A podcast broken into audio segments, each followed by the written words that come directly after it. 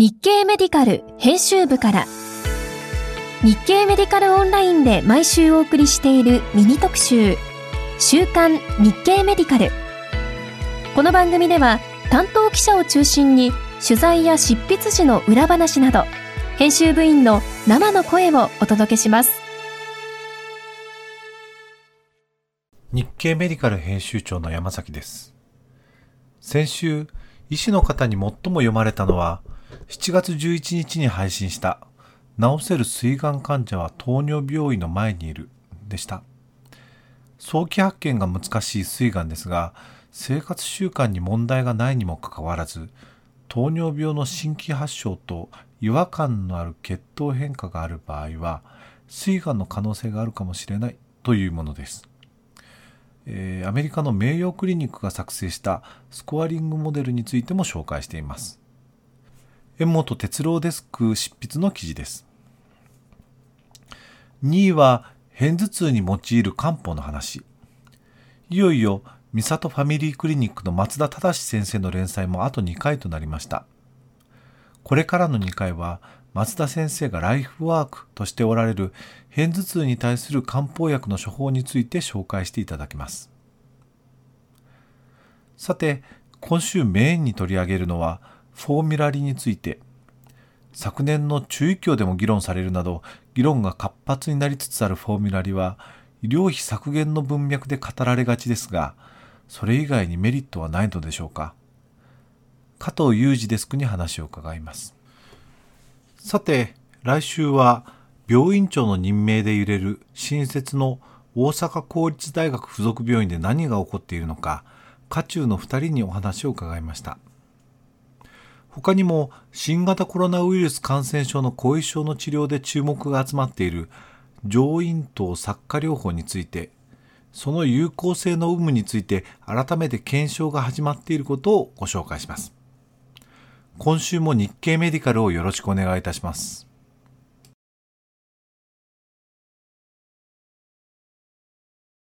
ということで、えーまあ、今回フォーミュラリーをテーマにしていただいたんですが、そもそもフォーミュラリって何なんでしょう？何と言えばいい？はい、えー、フォーミュラリっていうのは、その、まあ、ヨーロッパのこう基本的なヨーロッパとかアメリカから来たまあ概念ではあるみたいですけれど、うん、まあ、定義もよく定まっていないとかっていうふうに言われてますよね。ただあの一応中医協の資料を、まあ、日本の暫定的な定義だとすると、うん、まあ、医療機関において医学的妥当性や経済性を踏まえて作成された医薬品の使用方針っていうのがフォーミュラリとなっている。もう少し具体的に言うと、まあ、よく例に挙げられるのが PPI とか ARB なわけですけれど、はい、まあ、PPI であれば、その、まあ、例えばですけどね、ランソプラゾールとラベプラゾールを第一推奨薬とするというのがフォーミュラリーで、うん、まあ、基本的にこう生産を目的と生産あの産を抑制するため目的とするために PPA を選ぶ場合はまずこの2剤から選ぶのはどうでしょうかっていうふうに提案してくれる、うん、ているものがフォーミュラリーだというふうにこう理解していいのかなと思っています。まあ、この2剤をこう選ぶのは、まあ、ジェネリック薬もあって安価で、まあ、効果も、まあ、ある程度こう期待できるものだからそれを推奨すると。もちろんこの2剤でこう効果が不十分な患者さんはきっといるでしょうし、うん、思わぬ副作用が出る場合はアレルギーとか、副作用が出る場合もあるので、そういう場合は別の PPA を選択してもらって全く問題ないし、それを制限するような性格のものでもない。まあ、同種同効薬がたくさんあってその効果に大きな差がないような時にまあ、そのうちの1から2剤ぐらいを基本的には推奨しますって言ってくれているものかなというふうにこう感じています。はい、病院における病院採用薬と基本的に同じ決まり方だし、同じように選ばれているもの。まあ、あのそこは難しいところで、まあ、病院院内採用薬当然あの各病院ではリストが作られていると思うんですけれど、うん、まあ、その結構その院内採用薬これが使いたい医療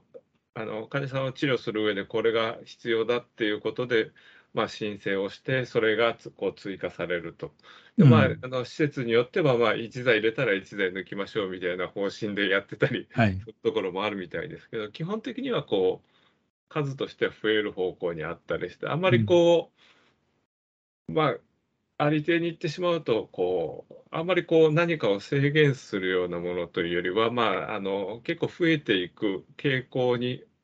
が強いものがこう院内採用薬リストなのかなというふうに思うんですけど、うん。まあ、そういう意味では、フォーミュラリーはある程度こう、選択肢をこの中から選ぶのはどうですかっていう意味での、うんその、まあ、あの制限っていう言葉が適切かどうかはともかく、うんまあ、この中からまずは選ぶか選ぶっていうことでどうですかっていうようなものかなと。まあ、そこはやっぱりちょっとこう、もちろん院内採用薬っていう、こう、ある一定のそのリストと、基本的にはこう、同じ近いものではあるんだけれども、まあ、ちょっと発想が違うのかなっていう感じですね。なるほど、なるほど。先ほど中医協の資料の中で経済性というお話があって、えーまあ、フォーミュラリ自体、えー割とお金の話に結びつけられやすいんですが、今回、えーまとめていただいたのは、そこはあー目的ではない、そこはメインにはされなかった。えっと、経済性っていうのが全く目的の中にありませんっていうことではないんだと思います。はい。えーもちろんその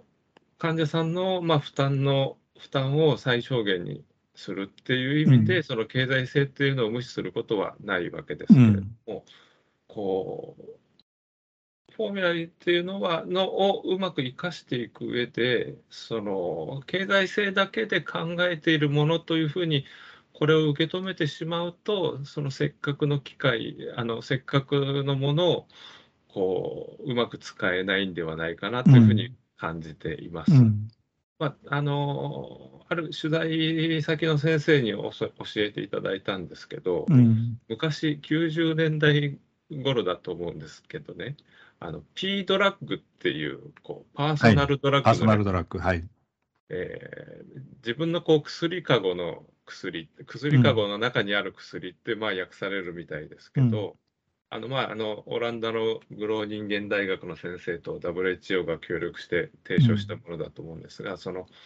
患者に処方を出す際に選択する医薬品に関して、うん。あらかじめクライテリア、基準に沿った吟味を行って、自分の薬かごの中に入れておきなさいっていうものだと思うんですよね。でその基準っていうのが、有効性と安全性とその適合性、患者にうん。適してるかどうかという意味でのうん適用、うん。適合性と費用を基準として、えー選んでおきましょうっていううん。概念だった。うん。で、それを、それは、あの、P ドラッグの概念とフォーミュラルの概念って非常に似ていて、うん。もし違うとしたら、それ P ドラッグっていうのは個々の医師が持っているようなこう薬かご、薬のリストだけれども、フォーミュラリーは病院単位とか地域単位っていう概念をこう持ちうるというか、なるほど。薬のカゴが少しこう範囲が大きいというか、うん。えーっていうものなのかなっていうふうにこう、かんあの言われて、ああ、なるほどなっていうふうに思ってるんですけど、うん。うん。要は安全性と有効性と適合性と費用を常にこう吟味して自分の選択肢をの中でこういう場合にはこうって出せるこう、うん。医薬品のリストを持っておきましょうっていうのを、まあ、病院単位とか地域単位で持ちましょうよっていうのが、こうフォーミュラリーの考え方で あのああなるほどなあっていう感じですね。だから、うん費用は、ま、あの全く無視しているわけではなくて、費用のことも当然、あの薬のこう推奨を決める薬のす薬の推奨を決めるときに、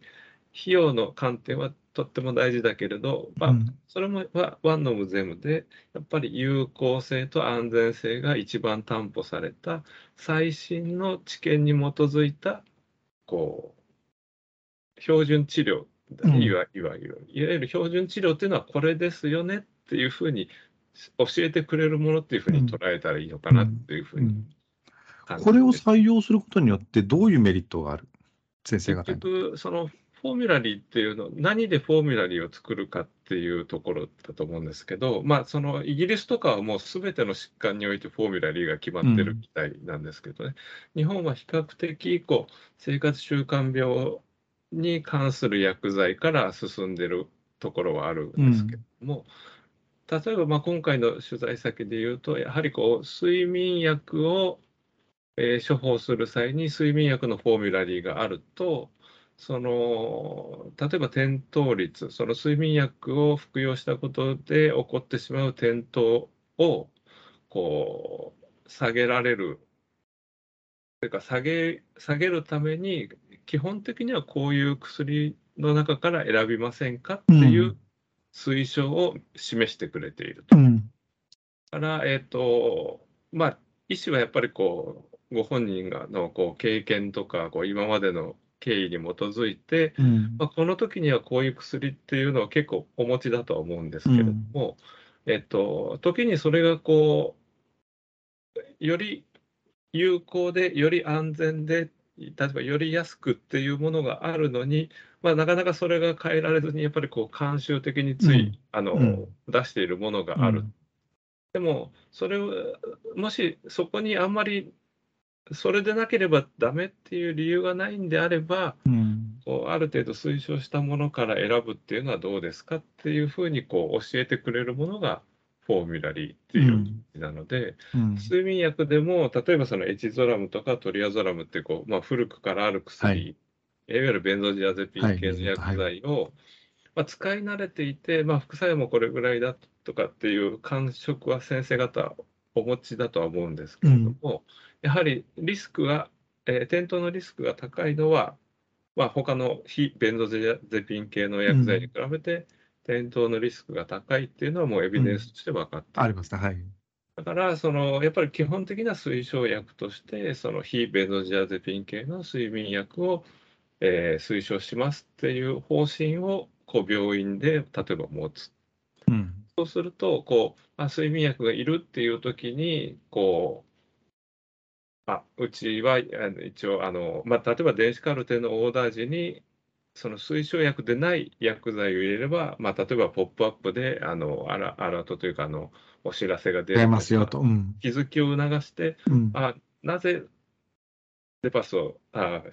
エチゾラムとかトリアゾラムを今処方しようとしたのか、うんただ慣習的なものうん。で選んでないかっていうのをうん。見直すようなものになるんじゃないか、そういう使い方をするのがいいんじゃないかっていうふうに、こう、取材の中で、こう、お話を聞いているっていうところですね。うん。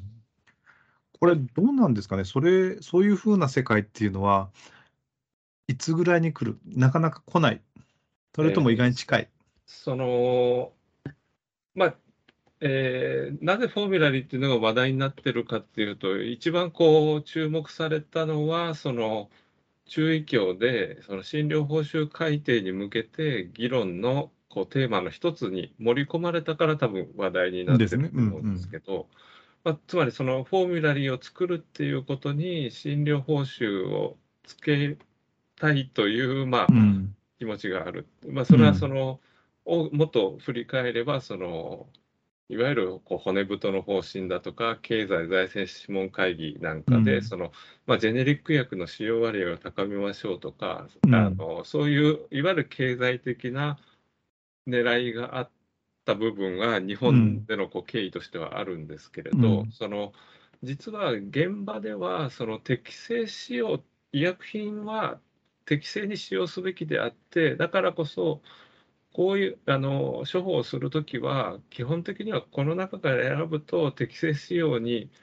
になりますよっていうふうにこう進めてくれているので、うん。それをこうそれに従えばその適正使用ができるもしその推奨薬以外を選ぶだとしたら本当にそれが必要かを吟味すればいい。で、うん吟味した上で必要だとそそれでも必要だと思えばうん処方すればいいっていうもので,、であるのでその、まあ、現実にはそのそれそのフォーミュラリーっていうのを作るのに